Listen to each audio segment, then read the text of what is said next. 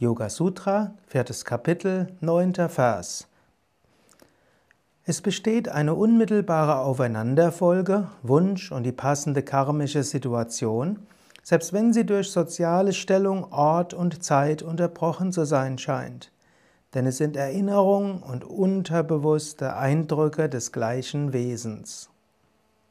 Hallo und herzlich willkommen zum Yoga Vidya Podcast Tägliche Inspirationen.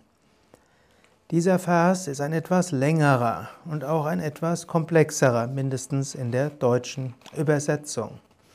Im vorigen Vers hat Patanjali gesagt, dass Früchte reifen entsprechend der Art der Wünsche. Ich hatte das beim letzten Mal dahingehend interpretiert, dass ist das Mikrofon runtergefallen. Ich werde es jetzt befestigen und dann kann es auch gleich weitergehen. Ich hatte das beim letzten Mal so interpretiert, dass deine persönliche Reaktion letztlich abhängt von deinen eigenen Vasanas, deinen eigenen Eindrücken. Äußere Situationen sind nicht einfach so, wie sie sind, sondern letztlich du interpretierst sie. Aber der Vers hat noch eine zweite Interpretation. Der besagt nämlich, dass auch Wünsche nachher Früchte tragen. Wenn du etwas stark willst, dann wird es sich irgendwie manifestieren.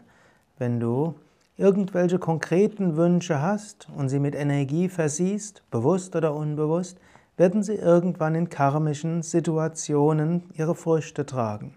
Daher ist es so wichtig, dass du überlegst, was willst du? Worin bringst du deine Energie hinein? Denn du kannst überlegen, angenommen das, was ich will, manifestiert sich tatsächlich, will ich es wirklich? Du kannst auch konkrete Wünsche ans Universum abgeben. Du kannst sagen, ja, das wäre schön, wenn ich es hätte. Und wenn du es nachher noch versiehst mit dem, mit dem Zusatz, aber nicht mein Wille, sondern dein Wille geschehe, oder ich lasse es jetzt ganz los, ich gebe es ab, dann ist das durchaus eine legitime Weise, einen spirituellen Wunsch zu äußern, auch einen weltlichen Wunsch spirituell zu äußern. Wünsche können erfüllt werden. Daher Achte auf deine Wünsche, sie können dein Karma werden, dein Schicksal.